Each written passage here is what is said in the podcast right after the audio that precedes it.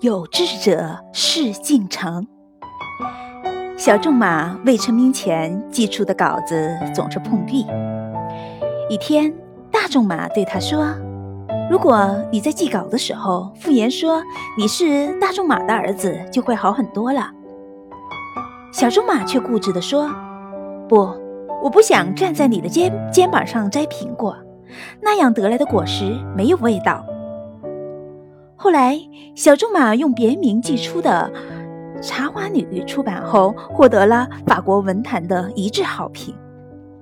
有志者事竟成，靠自己的才能，把全部的精力集中在一个目标上，才会有所成就。